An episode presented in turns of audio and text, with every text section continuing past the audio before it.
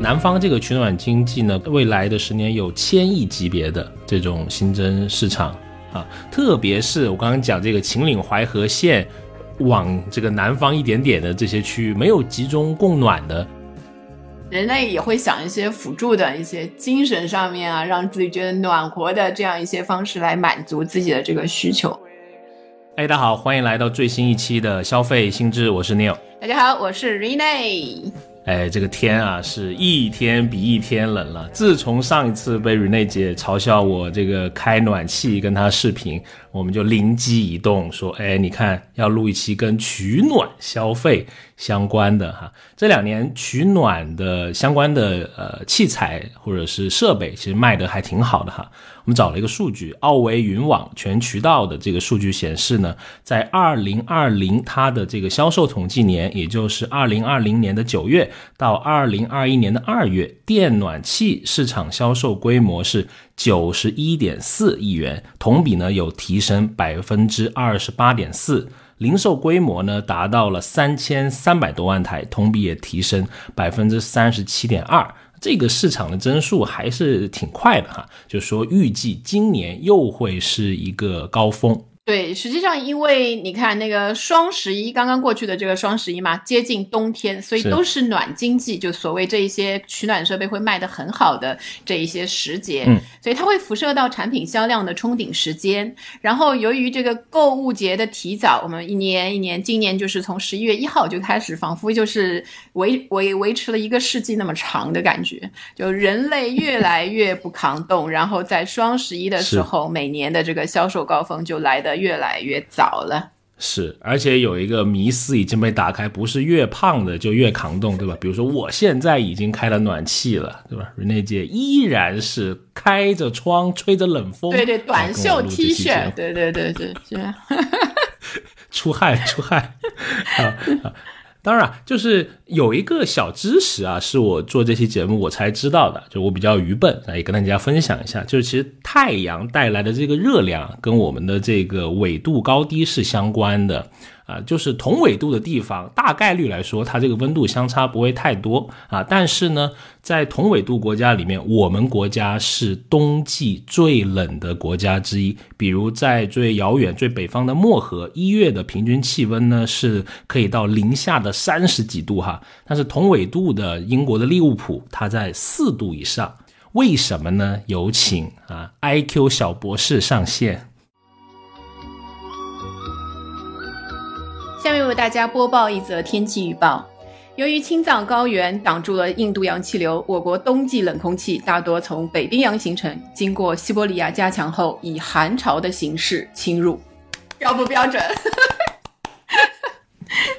啊，普通话比我好三个等级。谢谢，终于达到了二级甲等。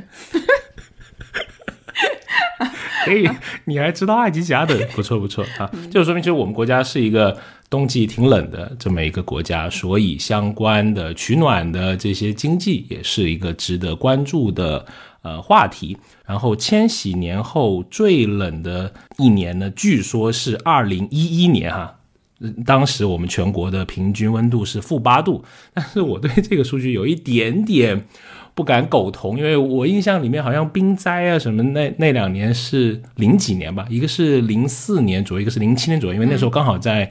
呃，念大学哈，刚好是一个南南方人碰到了可以堆雪人的这种很狂放的一个冬季啊。哎呦，想起了那个年代，对对对，你说的其实我也有印象，因为你在上海念的那个大学对吧？就是当时我应该也是在，呃，就是是的确好像有，其实上海下雪并不是很常见的事情。因为像在上海是没有暖气的嘛，体感的冷可能是真的冷，对吧？因为我们国家的集中供暖还是从新中国那时候开始的，以秦岭淮河以北啊做集中供暖。那 上海刚好处在这条分界线往南的。啊，这么一个地方，所以 Rene 经常他跟我的说话就是你这个南方人，对吧？我对他来说，我是一个南方人哈。我也难得在很难的南方人面前变成了一个北方人。我你刚才说的那个就是体感的冷，的确是很有道理啊。其实你说全球在变暖。但是这个羽绒服卖的越来越好，尤其在我们这些呃相对难一点又不供暖的这一些地方，就是说我看到央视财经有一个数据啊，十月十四号，这是今年的羽绒服的品类呢出现了第一个销量高峰，而今年就是比去年已经早了十八天，去年是十一月一号出现的，然后以前一些不穿秋裤的人群，今年二零二一年也开始买秋裤抵御寒潮，因为今年有。有一个骤冷，之前在十月份的时候有一个骤冷的那一个时节，其中秋裤的男性消费者占到了三分之二啊，男性同胞还是开始爱自己了。然后居家保暖的设备呢，销量也是暴涨，所以说寒潮越猛，产业越旺，也是一个一个目前的一个现象。是，据说这个叫什么？厄尔尼诺现象，对吧？差不多发音是这个这个单词啊，就是说这个冬啊冷的越冷，就是夏天越热啊，差不多是这个。是啊，那我们先来回忆一下，对吧？印象里面你觉得最冷的那个冬天，刚才我已经说过了，你觉得你最冷的是什么时候？在那个香港过第一个冬天的时候，这是我记忆当中最冷的，就。我我到了那个祖国的南方，我才知道，就是 就是那边的空调是只有冷空调的，就不像我们这里是冷暖空调。因为我某些地区，对对对，我们祖国的南方，原来就是进去之后，你发现这件事之后呢，就到差不多快圣诞的时候，就香港也开始进入冬天了。它虽然是在这个十度到零度之间的那个极端的最低温度，但是非常湿。然后呢，那个时候我就去那个，我记得我住的那个公寓旁边有一个日本城，嗯，就去那里扫，就是发现我需要人生第一次需要买取暖设备，就是买了两台这个暖风扇。我记得还是当时那个日本城，因为当时也是有寒潮，最后的两台是，然后挺便宜的，好像就是。两三百还是三四百块钱一台，就比我想象的要便宜。然后就把它们打开。就为什么要买两台呢？因为我我自己租的那个房子还是一个 studio，就是一个开间儿，大开间儿，大概四五十个平方。然后你一台根本还不足以那个取暖，所以后来整个冬天我就是靠这个两台暖气扇续命，还是挺印象深刻的。南方的冷是真的冷。是是辛苦了上海的北方人，对对对，来真正的南方人来来说说看，我我就不信你没有被冷到过。我们可能还蛮习惯了吧，但是呃，我有一年的冬天啊是在沈阳过的，我印象很深刻，呃，那是我第一次亲身经历到膝盖的雪，这是我呃真正的到所谓的北方地区哈，也真正的体验到这种有供暖的快乐哈，就在屋子里面。好热，真的是穿 短袖，好热，真的。然后偶尔我们住的那个房子可能没有那么高级啊，就是它那个热有时候有点过过头了，就是你久不久要打开那个窗子，要透一点冷空气 来搅拌一下这个房间里面的温度，不要让它太高。你这个听得我一时真是，我我我就真的还没有。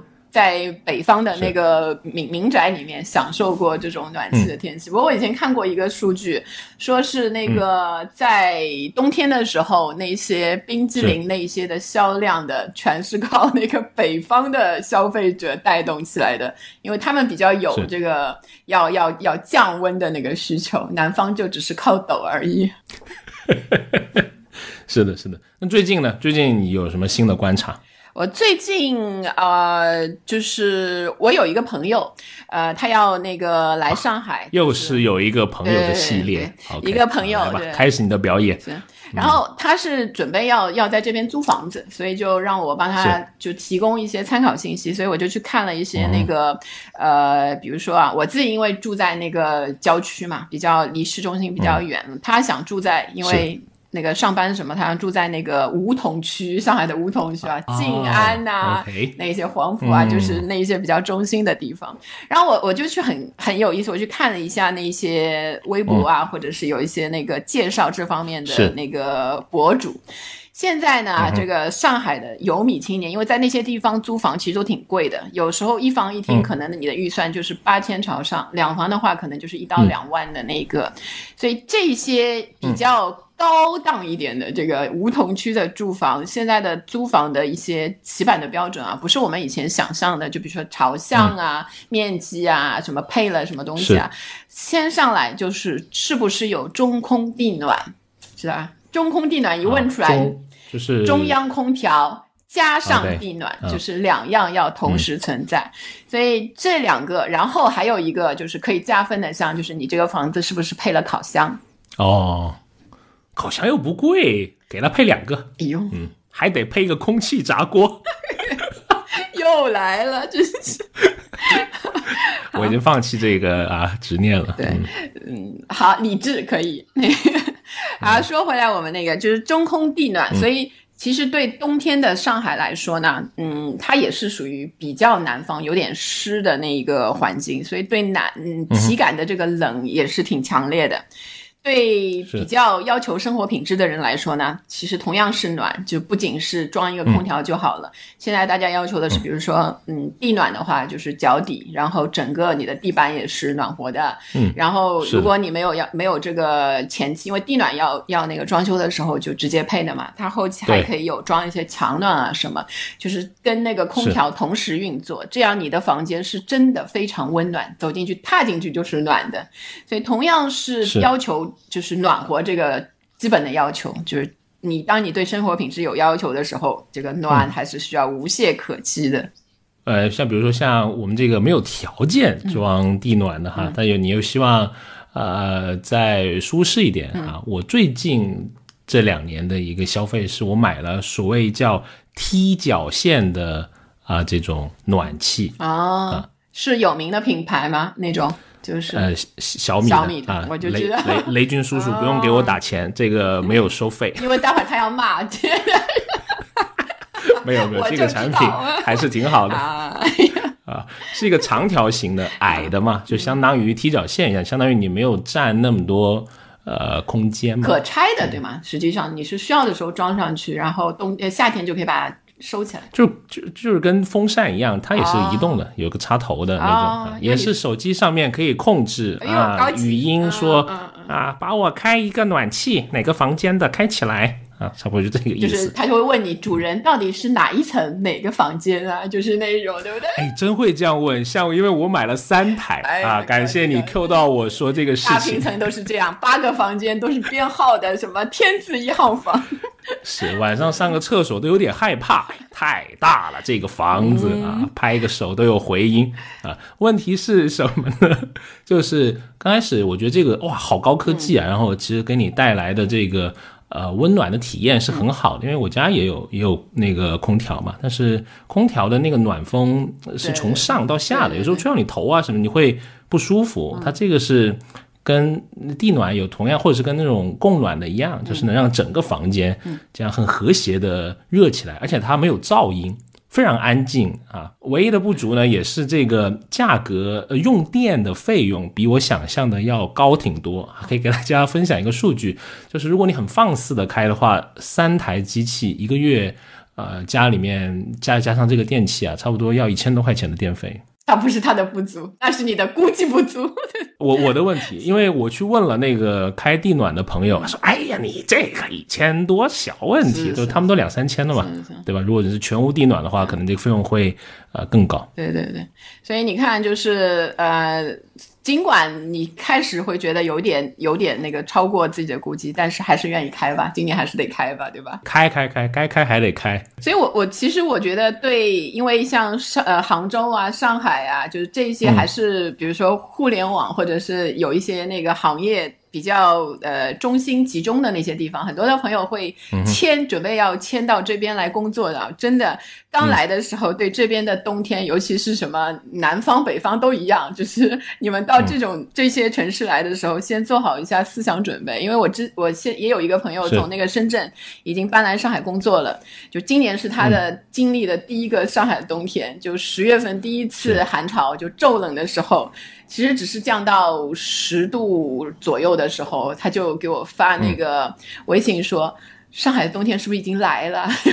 那时候立冬都没到，我说晚就等着等着还没呢。就最近又到那个十度以下，就接近零度的那个时候了。他说是不是已经快要结束了？我说再等着，再等着，还可能会下雪。就大家对这样的那个气候还是要给点耐心，适应一下，不要因为天气而想辞职啊之类的。是，可能也是年纪到了，对吧？我记得我们。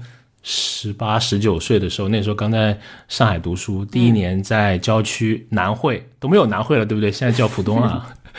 对对对，时代眼泪。新区，嗯，是。OK，很无聊啊，因为那时候没有电脑啊，大家就打牌嘛，就打那个上海叫什么八十分啊，就拖拉机啊，反正这种玩法了。然后作为惩罚的那个，我们很无聊。然后有一项惩罚呢，就是洗冷水澡。然后那时候在十二月份，你想想一下啊，然后。经就经常能够在楼层里面听到那种撕心裂肺的喊声，我们就知道哦，那个人那个房间 又有人输了 啊。对，反正就是很无聊，但是也能反映出来那时候身体挺好的啊，不不惧严寒。好好，来把眼泪擦一下来，那个唯一。有一点不好的是什么呢？就有些同学啊比较懒啊，然后衣服就不洗，因为那时候没有洗衣机嘛，就公用的洗衣机很少，他就喜欢把衣服囤着，因为很冷嘛，就老囤，有时候一囤忘了，囤三四个礼拜呢，哇，一拿出来那个味儿，嗯，那个是冬天上海给我一个很深的印象。哎呦哎呦，希望你快点忘掉，虽然气味是会被记忆的最久的。好，虽然我们讲的可能对有一些这个年轻的听众来说已经蛮久远的事情了，但是实际上人类的这个取暖史啊是非常非常长的，就是长到什么呢？长到一百五十万年前，有巢氏，有巢氏伐木为屋嘛，然后他就开始就是就对取暖这件事做一些追求，因为确实冷。然后以前一百五十万年之前，大家就是。靠抖的，所以跟现在的有部分，对对对，OK，因为没有在嗯屋子没有建起来之前嘛，你都是只能靠人体的最基本的反应抖动来取暖，是，就是靠运动来取暖有一个缺点，什么？比较容易饿。所以 又会又继续去一点都不好笑，狩猎拿拿拿果子对吧？吃果子，然后不停的对吧？进行这一个过程，所以还是你看完了，像我这种人到一百五十万年前可能活不长，嗯，太怕冷了。对，说不定那时候你就到一百五十公斤了呢，就是 也是扛也是扛的一个方式，长得跟大象一样高是吧？啊，可能又变异了。哎，所以说有时候人的进化还是挺慢的，因为我看到好像到三万年前左右哈，我们的祖先叫燧人氏吧，才发明了这个钻木取火这个玩意哈。嗯，你看都隔了这一百多万年。是，然后在火就是出现了之后，就出现了火炕。灶式的火炕，OK，就是这最早的时候是西汉的时期，我们的北方，然后韩国啊、日本啊那些地方出现了这个灶，就是埋火，把火埋在地下，然后人或坐或者睡在上面，就是这种火炕，其实一直持续到上世纪的八十年代。我们其实有时候现在看电影，就是描述这个东北啊那一些地方呢，还是有这个火炕。是，哎，我刚不说我在那个沈阳过的冬天嘛，我第一次就体验了这个所谓就是在炕上的这个生活哈。对对对，是不 是进门就上炕？我一直有你这个话听着有点不舒服，好奇啊！啊，我们是去一个呃，应该是一个乡下的一个农家乐的这么一个体验哈。两个点印象非常的深刻啊，一个点就是那个炕真的很烫，很烫屁股，你知道吧？就 就我根本坐不住，一秒钟都坐不住，非常烫。然后那个老板很贴心，你知道吧？说，哎，那小伙子没上过炕吧？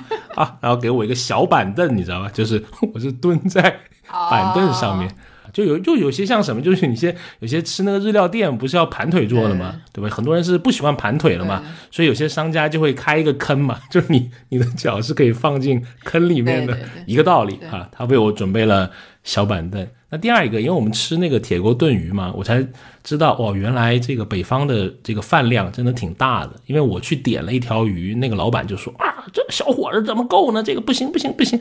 啊，说你们这么多人吃这么小条鱼是不行的，二十斤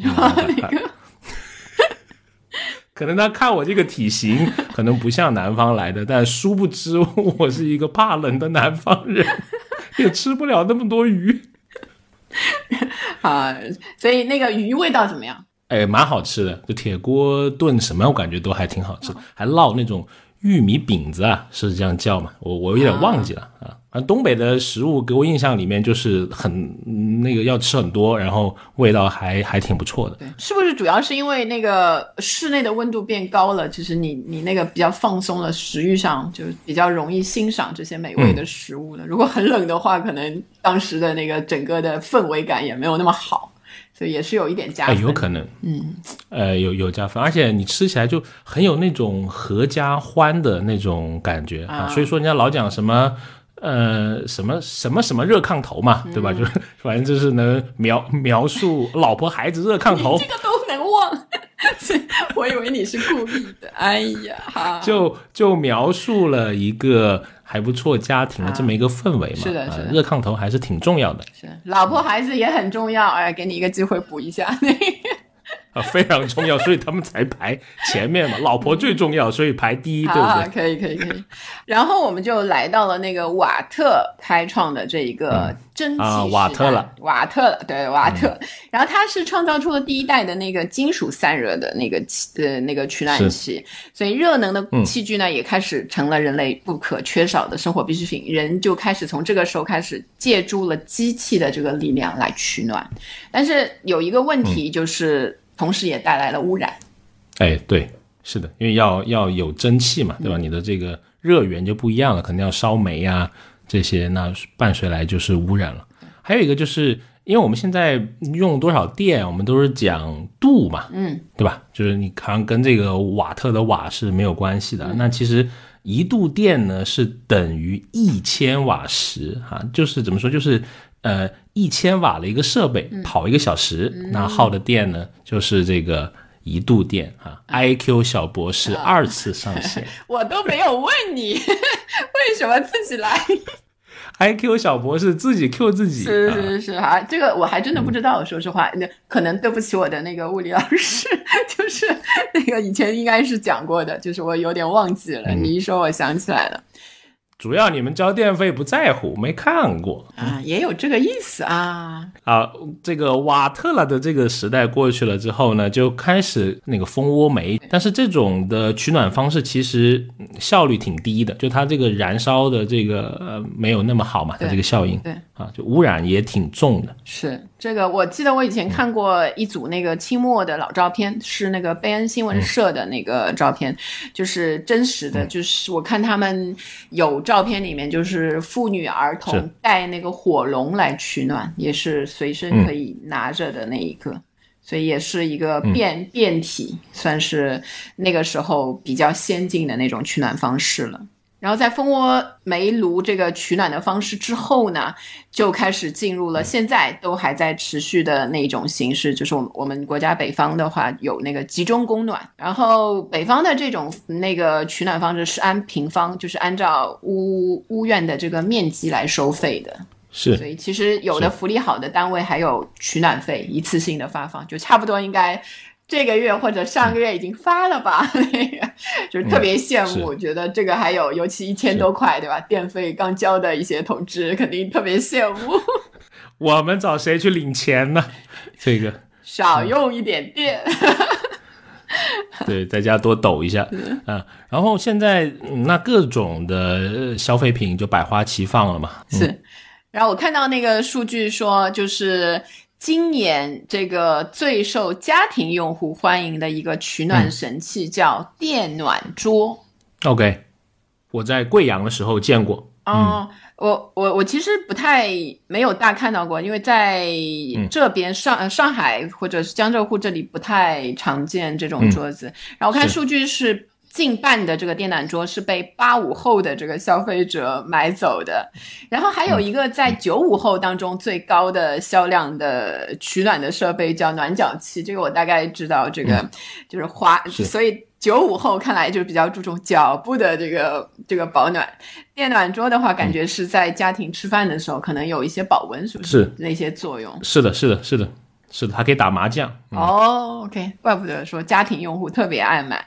然后在整整体上啊，在保暖家电啊、保暖家纺啊、保暖服饰啊这三项当中，华东地区的人民，华东六省一市的人民，就是在这三项上面的人均消费都是排名第一的。嗯，是，还是你们华东人民厉害。体感冷才是真的冷，要说，真真的是。好，那我们就稍微盘点一下，比如说最近的一些消费的品类，或者是我们看到的一些趋势吧。比如说第一个，那肯定就是家庭取暖的设备了，对吧？就大家的这个呃共鸣性应该会呃比较强。嗯嗯。最常见的其实就是空调了嘛，空调现在是装修的标配，就肯定你会在装修前预预好这个位置啊，这一些。嗯，然后在这之外呢，预很多那个人家，尤其就是不供暖地区的人民，就是像上海啊这些地方也很冷，所以大家就开始考虑在装修的时候预留一些像地暖。地暖的发展也很也很那个也很有历史了，然后技术上也越来的越好，呃，包括水地暖变成了电的地暖，然后还有墙暖这些种种的种类，所以他们可能是一个是安安装的成本还有维护的成本会比较高一些，但是提供的那个舒适度可能也是更高一些。是呃，如果要我总结啊，就是电费越贵的越舒服。除了这个集中供暖的地区 之外，南方人民使用的就是电费越贵越舒服。对啊，包括那肯定最舒服就是有地暖了嘛，嗯，对吧？那可能那次一点的就是这个踢脚线的，我觉得是比空调或者中央空调的要再舒服一些的，电费也相应的会呃更高一些的。当然，我看到还有更贵的一些设备啊，比如说什么现在呃新的房子有那种流行空调地暖的一体机啊，就是你装的时候，它就给你考虑好了，你怎么烧热水，怎么地暖，怎么空调，它是一个整套的全屋的，呃，在水和电热的这个都给你考虑好。嗯。然后，嗯，我刚才说的那个，比如说地暖的维护成本嘛，其实维护的成本高，我觉得我自己的感受有一部分好像是商家最近几年对这个，不知道营销上面会创造出一些需求，就比如说有一个我自己有感觉的，就是那个洗那个地暖，尤其是前就是不久比较长时间之前装的这种水地暖。他会告诉你说，这个地暖就比如说一年要洗一次，或者什么三年啊，反正就是你要频繁的洗，然后洗的就是它这个收费也挺贵的。因为我自己就洗过一次，就没有怎么脏。我自己是打一个问号的，就是这种这种，就是说一定要，就包括空调一年一定要，就是不管你用没用或者怎么样，一定要拆开什么洗那一些，就说有很多的病毒，其实很多。我自己不成熟的小想法，心理对对对，不是那么需要，就是你每年的去清洗啊、换啊那一些，反而是为 一部分就是做这方面服务的这个商家提供的这个商机而已。是，哎，所以你那个你们家地暖那个那个温度啊是怎么设置的？是有一个智能的手机上吗？还是说有一个？我家因为装的很早。就中控就是没有办法接那个。我家装的很早，这句话，好，我懂了。就老式的，老式的还是水的嘛。现在因为都是那个电的地暖，会更更，我觉得会更清洁，然后舒服一些。呃，但我当中，哎，这个我其实也可以说一个，我因为我家的那个呃放在各个房间的那个控制器嘛，有有当中有坏过的。然后很有意思，你嗯，我去找那个维修嘛，维修就是这个厂家，然后会是厂家的代理，就直接上门，就真的是那个代理商这一个地区的代理商直接上门来给我换的，就这些东西，我发现呃，基本上可能。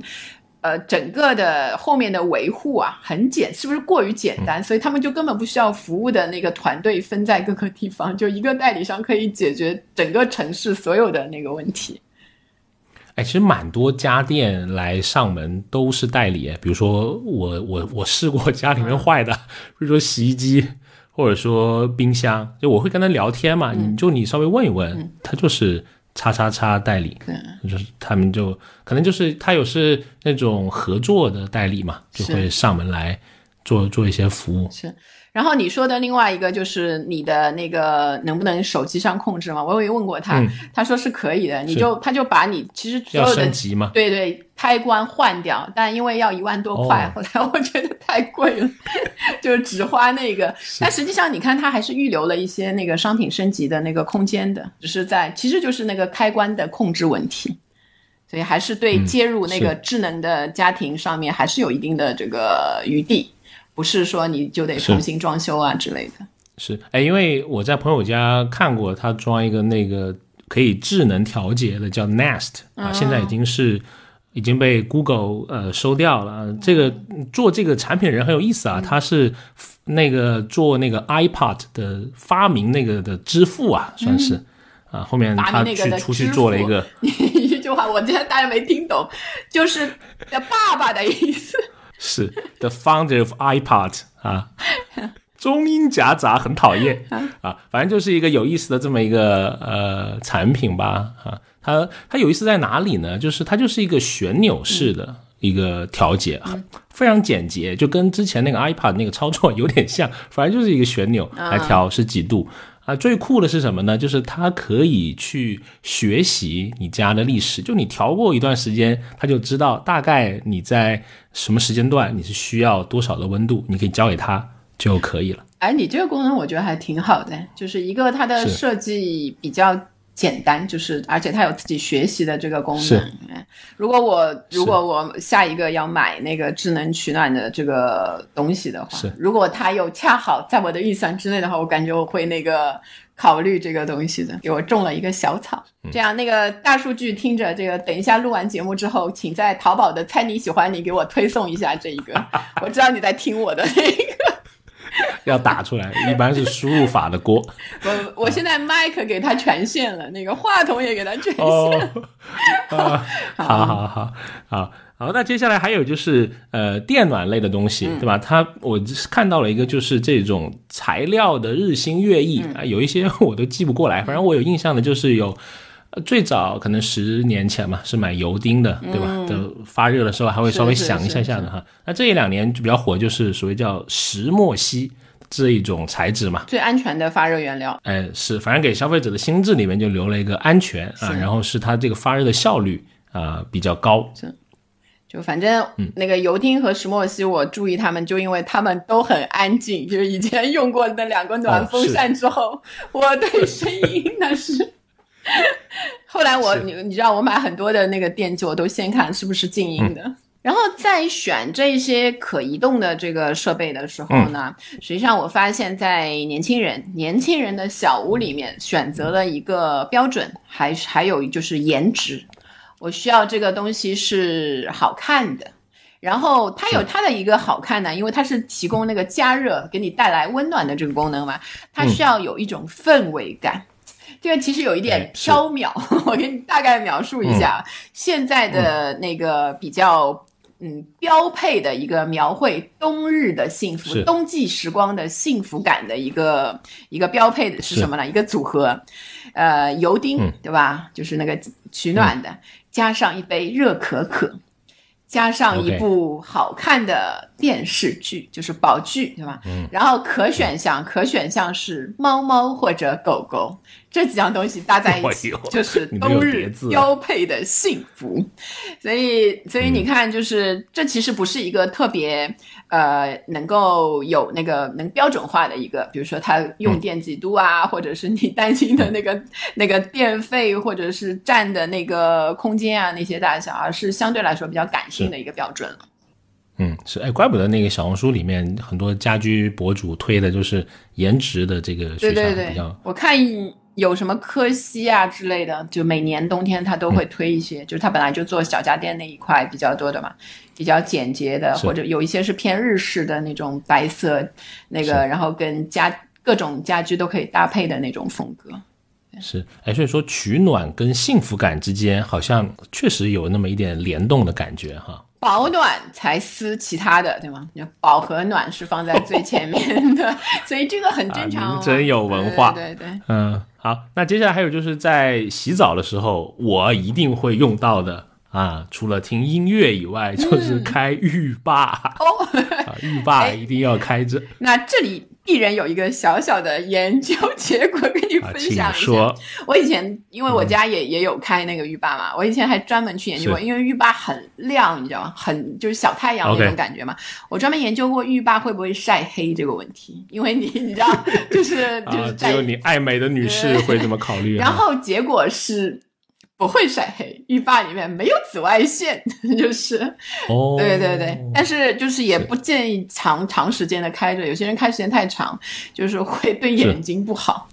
是，哎，我们那个浴霸不是有四个灯泡的吗？我刚开始我觉得太热了，它终于坏了一个，你知道吧？就变成三个，我觉得我觉得刚刚好合适，我一直都没换掉它。你不知道有一个很奇怪的灯泡的消费者浴霸吗？我反正我们这个呃来这个是四个，我觉得有点多了，啊，就太热了，有时候感觉。啊，嗯当然，你去看浴霸的品牌，嗯我总结了有四巨头啊，嗯，比如说我们家在用的这个叫做呃奥普啊，还有叫欧普，还有美的，还有松下嗯啊这是这四大巨头。对，经常听到。嗯是啊，其中比如说奥普浴霸呢，最近呃，它每年啊都会卖八个亿左右的浴霸，算是这个四巨头里面比较拔尖的。呃这么一个品牌了吧？啊，它卖浴霸占这个公司的占这个集团总收入的啊、一半左右，而且很有意思的一个点是，它最近都在做所谓的下沉市场，啊因为呃，因为疫情啊，还有好多房地产的一些因素，令它在一二线的这个精装房，它的这个生意呢开始有做下滑，所以它现在去尝试去三四线。啊，因为。呃，我是看一些这些数据的报告嘛，就说这些乡镇，呃，它受工程还有电商的影响会稍微小一些，那它的这个毛利率会再更高一些，所以这个奥普这个公司呢，就会把它现在下沉渠道这个策略做成它现在集团一个呃挺重视的这么一个方针在执行。OK，所以呃，他这个我觉得他在营销上这个选择还是挺对的，因为大的对大大城市可能已经一个是铺的差不多了，然后把这个重心、对重心走向那个比较比较下沉一些的地区。好，然后除了我们刚才提到的，还有一些零零总总的，就是取暖的电器啊，比如说像电热毯，对吧？电热毯已经什么水暖电热毯都出现了，但大家注意，电热毯的使用寿命只有六六年，六年啊，不要用的时间太长。是然后还有就是，比如说像电暖桌，我们刚才说暖脚器啊、烘焙机啊，就是各种。烘焙机，我我觉得这个有点怪耶啊！我在朋友圈看到过了，我觉得有点小奇怪。嗯，就是我看过吐槽的，但我自己没有使用过，就是我也不知道是真的好或者不好，因为他说那个 烘一个被子用的时间挺长的，你你人在旁边已经满头大汗了，对吧？被子还没有热，就是是。好，那当然还有除了这些呃取暖的电器类，那御寒的衣物也是很重要的一个消费了，对吧？比如刚才 Rene 说的这个秋裤，对吧？有些人连秋裤都要有型，我也不知道，嗯，可能这个有时候他要在镜子面前要看一看自己吧。秋秋裤是外穿嘛，要要有型。就可能对它要薄吧，我觉得让看不出来它穿了好几层哦，的那有道理，个感觉。嗯，不过我是看到那个波司登开始，就是他本来做那个羽绒服嘛，就是现在嗯。今年出了这个羽绒的、羽绒的风衣，就是还挺精神的，哦。就是穿上都是精神小伙、精神姑娘的那种感觉，就应该呃卖的也挺好的。它的双十一的销售，嗯。波司登是二呃二十一亿，整个的记录都是挺挺优秀的。嗯，是，哎，我还专门看了一下，说国内购买秋裤最疯狂的几个城市啊，呃，首先是北京、沈阳、哈尔滨、长春啊，反正都是蛮北方的城市。然后就是有秋裤，我们还可以想到一个就是保暖内衣是嘛，就是如果你哎，是把它说的那个更就是现代一点，对吧？不要上海叫什么棉棉毛衫啊、对上海的？可以叫那个，它有一个英文叫咪毛裤，米毛咪毛裤就是 就很好笑啊、是啊，就是棉毛裤，就是棉毛衫、棉毛裤。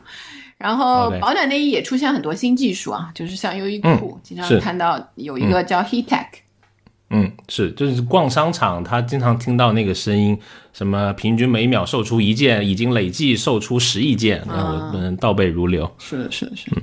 所以还有包括什么远红外呀，呃，是自发热呀，然后这一些这一些保暖具有保暖的功能性的服装也都开始慢慢的出现。比如说还有呃一些。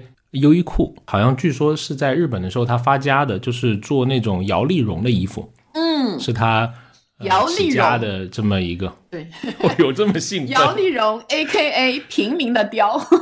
我穿不了摇粒绒，我穿这些那个太太魁梧了。我有一句话不知当讲不当讲。别讲。就是就是人类啊。一般的人类，如果你不是特别瘦的话，你一穿上浅色的摇粒绒，就会变成一只小肥羊。那深色变什么？就是深色穿上了，对吧？尤其是咖啡色的摇粒绒，你就会变成一只大号的泰迪。哎，好，好，好啊！我其实有一个故事，我其实有一个故事，我来分享一下，让你那个不准说，让你 平衡一下。好，说说，请说。就是我去年，我去年我本人就是买了一件那个咖啡色，就是那种就是就是咖啡色的摇粒绒，然后一件上衣，泰迪装。我其实也不是特别的胖，呃，不是特别的瘦。但穿上之后，你很瘦，确实有一点，就是感觉就蛮喜庆的，就很饱满的一个感觉。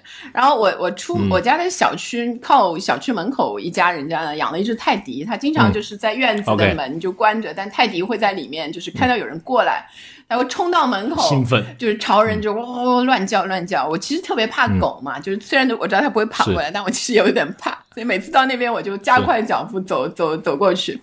然后那天我穿了这件这件那个摇粒绒的咖啡色的服装，对吧？服饰之后，突然当我就是走到那门口的时候，就当我整个的人就是全面全景的方式呈现在小泰迪的面前的时候，他突然不叫了，然后他愣住了，是喊了一声“妈妈”，别这样，太多礼了。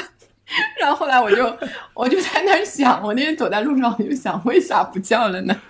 我想可能是这个原因。嗯，是是是 是。好，呃，摇粒绒之外，那还有一些可能再会贵一些的，对吧？比如说有一些所谓阶层的符号的消费啊，就经常这这两年经常久不久会看到冬，特别冬天的时候看到什么排队买大鹅，是吧？就加拿大的那个品牌。是。然后还有蒙口，对吧？蒙腿，对是。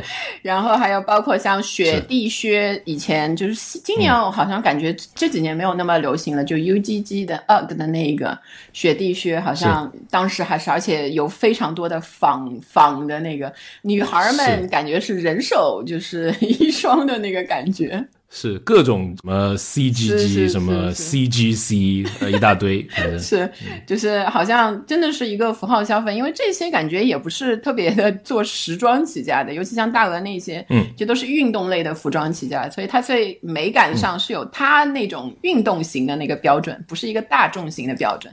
但是他们的流行，一个是因为可能价位啊，还有就是天气，大家对取暖衣物的这种。重视，所以让这些符号消费有点像当年我看《围城》的时候，对吧？方鸿渐他去花好多的工资去买一个皮衣，是一样的。是，哎，《围城》真是一本有意思的小说哈。是，呃，那还有一些是名人效应，对吧？我印象里面还有，就刘德华先生曾经穿过一个绿色的那个军大衣，对吧？在某一个红毯上面，对，啊，就是多年前那个新闻了，比如说。呃，也有一个很久远的新闻，但是我一想就会记得，就是所谓的犀利哥嘛，对吧？我也知道，犀利是从啊，你应该会知道。同龄人你好，我是啊，对他也有穿那个大衣，就比较火的嘛，对吧？啊，那啊，还有我最近发现的一个是，像在淘宝上面就会有卖那个中央戏剧学院同款的羽绒服。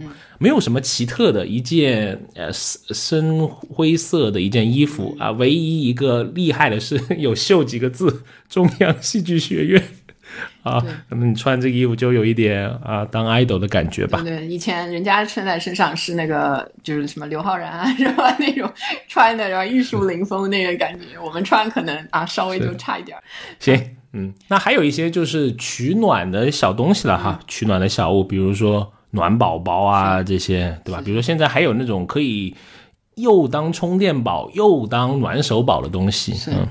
哎，暖宝宝，我有一个小知识可以跟大家分享一下，环保小知识，就有一其实暖宝宝里面是一些那个铁粉那一些，其还有加一些其他的东西，所以有一些那个暖宝宝其实用完之后啊。如果你看它那个包装后面有写，它可以作为那个肥料的话，你其实可以把它当成肥料用。这是我最近在搞植物栽培的一个经验，就是因为它其实就是一些那个各种那个不同的金属啊，那一些就是跟那个肥料相关那些金属元素，可以对土壤有帮助的。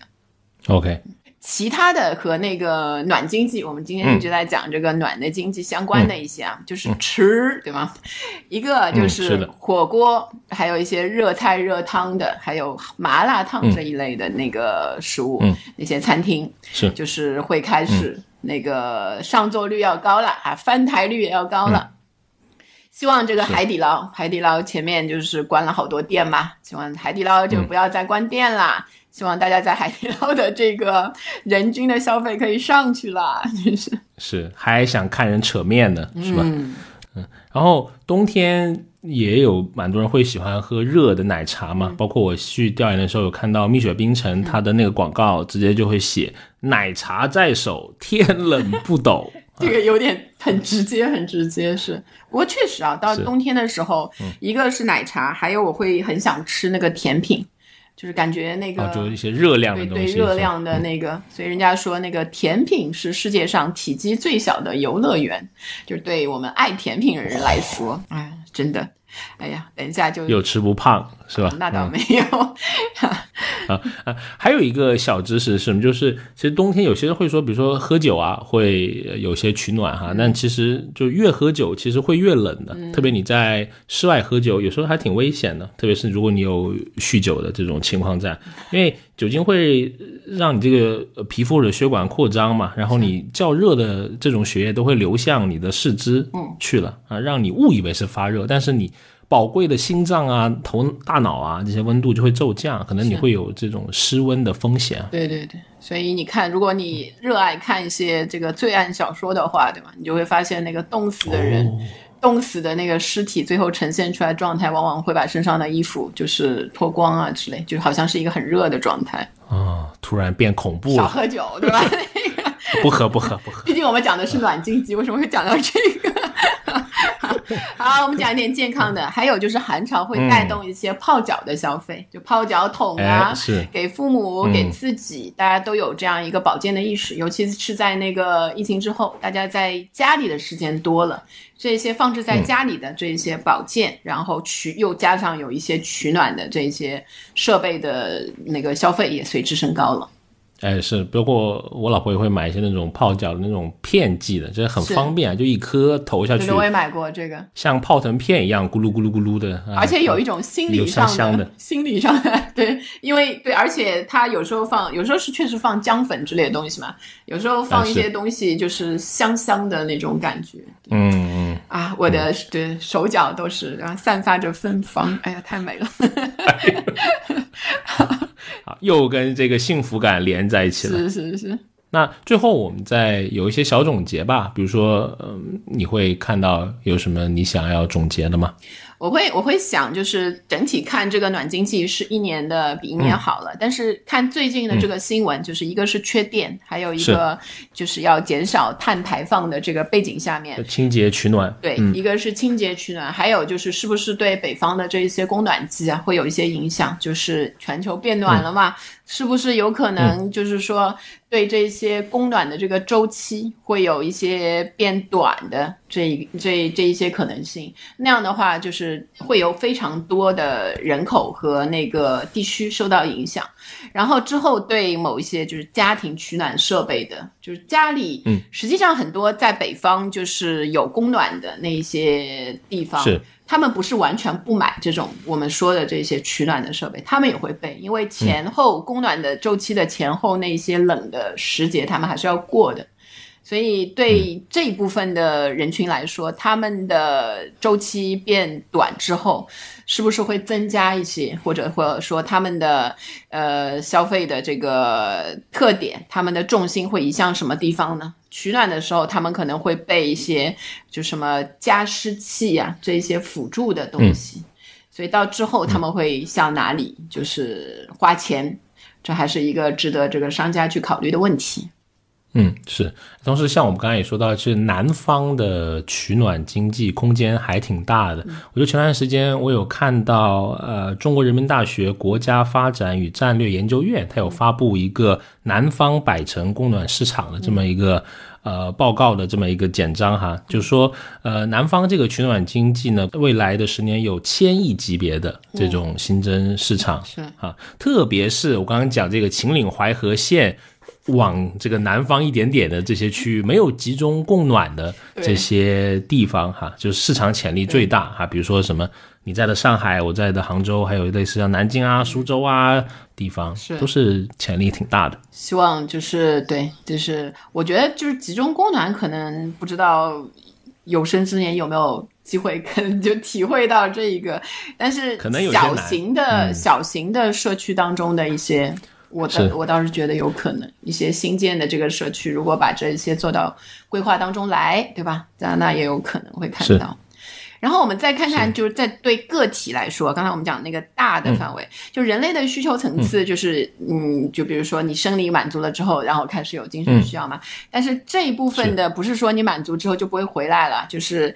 就我刚才说的，我们现在租房的有米一族就要中空地暖，然后加烤箱，就整个的。我还有朋友，就是冬天的时候。就是为了达到更暖的效果，你知道他丧心病狂，就在家里的厅里面投影放一个火炉的那个图像在那个厅里的墙上，没有任何的真正的，只是 配合，对对对，所以说很有意思，就是人类也会想一些辅助的一些精神上面啊，让自己觉得暖和的这样一些方式来满足自己的这个需求。所以如果往这个方向想的话，对个体的消费者来说，就是有一部分的消费者他们会有一。一些很特别的那一些需求可以去去满足的，然后他们也愿意对吗？花这一部分的钱，也有这一部分的预算和消费能力，所以也是一个可以去想的一个空间。嗯，好，那我们这期聊取暖的经济的节目就到这里哈。如果你喜欢我们聊这些跟消费相关的新数据、新趋势。以及分享我们在消费者行为研究中的一些呃观察，欢迎订阅我们消费新知这个节目。我们每周呢都会更新一期。如果你想跟我们有更多的讨论，欢迎添加我们消费小助理的微信啊，消费零零七六六六啊，很期待在我们的听友群已与你相见啊。那我们就在下一期节目再相遇了，拜拜，拜拜。学而时习之，不亦说乎？下回见。